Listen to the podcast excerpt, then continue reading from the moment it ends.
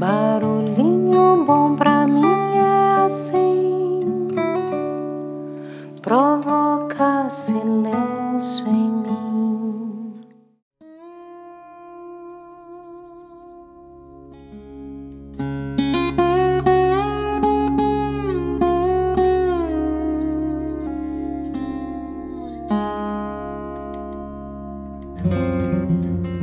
Hoje eu quero compartilhar uma pequena história, mas é pequena só no tamanho, porque prepara aí para profundidade.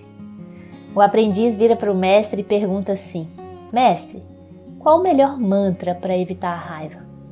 E o mestre responde: Meu amado discípulo, se na hora da raiva você conseguir se lembrar de um mantra, qualquer um serve. E aí? Que tal esse barulhinho bom, hein? Se na hora da raiva você lembrar desse barulhinho, já tá bom demais. Barulhinho bom pra mim é assim, traz quem sou